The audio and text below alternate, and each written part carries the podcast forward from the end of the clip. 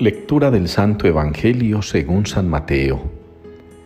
En aquel tiempo Jesús tomó consigo a Pedro, a Santiago y a su hermano Juan, y subió con ellos aparte a un monte alto. Se transfiguró delante de ellos y su rostro resplandecía como el sol, y sus vestidos se volvieron blancos como la luz. De repente se les aparecieron Moisés y Elías conversando con él. Pedro entonces tomó la palabra y dijo a Jesús, Señor, qué bueno es que estemos aquí.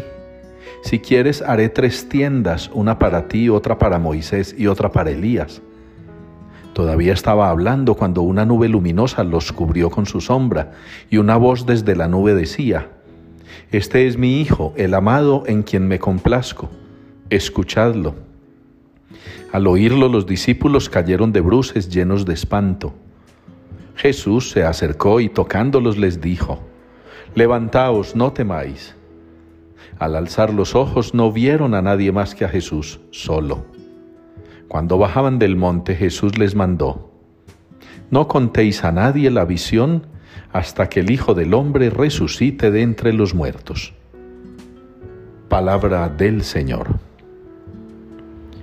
El Señor reina altísimo sobre toda la tierra. Es la respuesta que nos une hoy en la liturgia al Salmo 96. El Señor reina altísimo sobre toda la tierra. Y esta palabra que nos propone hoy el Salmo es una verdad de fe que todos los creyentes deberíamos tener presente en la memoria y en el corazón.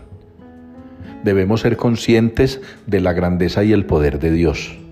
Por eso Él es el Rey, por eso Él gobierna sobre toda la tierra, altísimo, desde lo alto, desde arriba.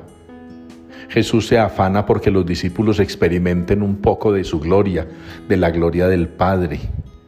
Jesús se afana por llevarlos a un lugar apartado y alto, que significa bíblicamente estar más cerca de Dios, del Creador. Por eso la montaña y por eso la oración y por eso el episodio maravilloso de la transfiguración. Porque Jesús quiere que ellos comprendan que su presencia, en apariencia y en realidad humana, también es una presencia en apariencia y realidad divina.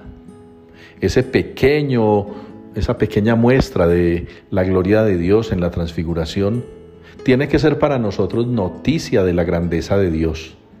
Sobre todo porque nosotros experimentamos cada semana en la Eucaristía la presencia real de Dios el Hijo de Dios, Jesús es Dios también.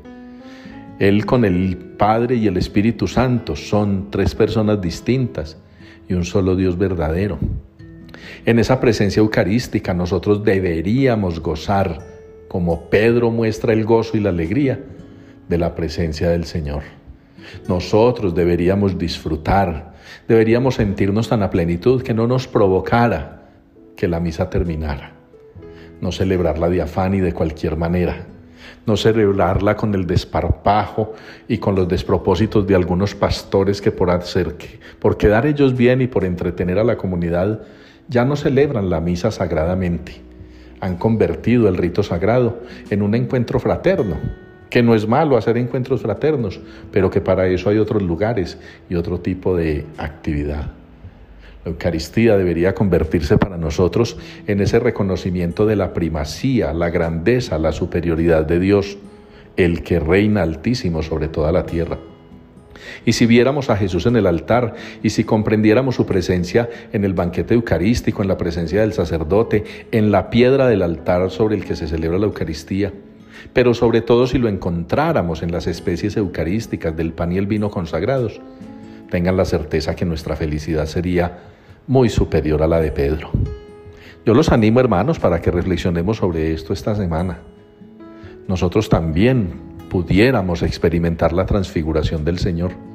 Se llama en el lenguaje teológico la transubstanciación, cuando ese pan y ese vino dejan de ser pan y vino nada más y se convierten en el cuerpo y en la sangre del Señor, su presencia viva y real, su presencia palpable, sensible una presencia que nos adelanta ese alimento eterno del que podremos disfrutar al final de los tiempos, si el Señor nos encuentra dignos de su presencia.